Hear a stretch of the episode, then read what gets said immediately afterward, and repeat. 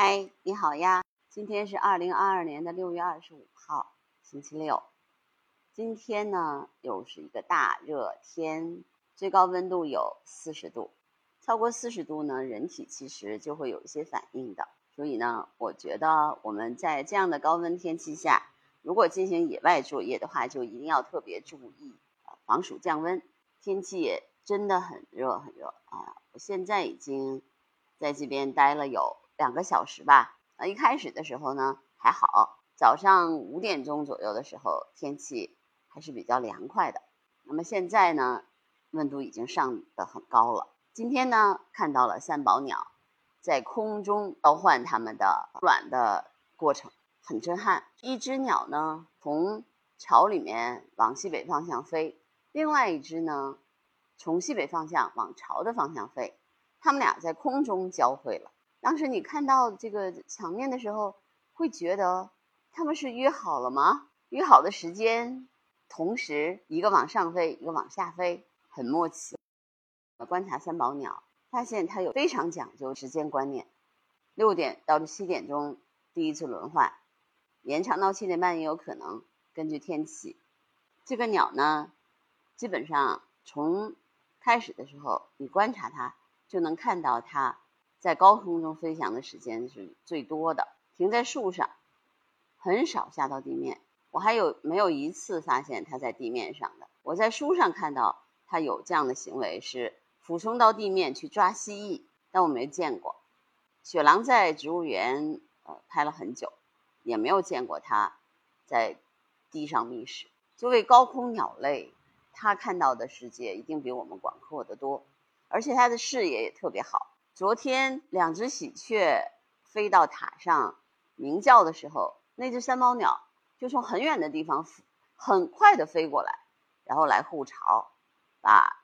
喜鹊飞赶走了，它到底有多远？因为我是在这边是目力是看不见它的，它到底离这边有多远？怎么就能一下子看到了巢受到了攻击或者受到了干扰，就迅速的回来了，回到了它的巢里面去护巢。今天呢，雪狼去了兰安公墓外面那个那边，也有一大片的空地，有一些鸟类在那儿熬。后来我们的原则就是。不打扰吧。如果因为你想拍到鸟类的一些孵卵的过程而打扰到了它们，使它们弃巢弃卵，那就是你的罪过了。因为人再怎么着，你拍摄只是你的一个爱好而已。对于鸟儿鸟类而言，繁殖就这一季。今年如果它弃了巢，也可能它就不再繁殖了。那鸟类的生存和繁衍就会受到影响。就像前一段时间我们一直在讨论，到底应不应该去在猫头鹰孵卵的时候、猫头鹰带小孩的时候去拍它们，因为前两天又有在网上就是讨论这个问题，有人去拍红脚鸮晚上的时候觅食啊、带小鸟的事儿，公园的一些管理部门呢也把那个红脚鸮在的地方围起来，防止人们去过度的干扰。因为有些人会用强光拍摄，用强光照射红角鸮来拍摄。你想想，如果你天天啊忙着去喂你的孩子，然后有一堆人围着你来拍，你是什么感觉？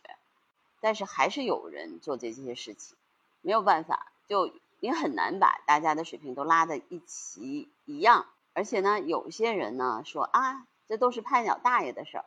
其实真的不是，跳到围栏里面去的也有一些拍鸟的年轻人，所以我觉得有些事情也不能说啊，就是某一个年龄段的人喜欢做的事情，不要把这些东西都按到一个年龄段来分析，我觉得这样是不对的。我们更希望的是有人更多的人有这种保护鸟类的意识，不要认为因为一己之利、一己之私来干扰鸟的活动。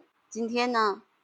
我的观鸟小百科跟大家讲讲鸟类的进化是不是还在进行？我们人类也好，鸟类也好，还在进化的过程当中，而且这个过程永远都不会停歇。物种进化的速度比我们想象的要快。以前人们认为呢，鸟类还有别的生物将在千万年当中缓慢的进化，在我们短暂的一生当中，其实是看不到它的进化过程的。但是从达尔文发现加拉帕戈斯群岛上的达尔文雀，在短短几代，甚至短短的十多年间就发生了演化之后，这一理论也就站不住脚了。举一个比较近的例子，就是全球变暖对人类造成的影响，远超出我们的想象。对于鸟类的影响就更大了。我们想一想，我们这三十年，我们感受到气温的这个变化有多大？我觉得。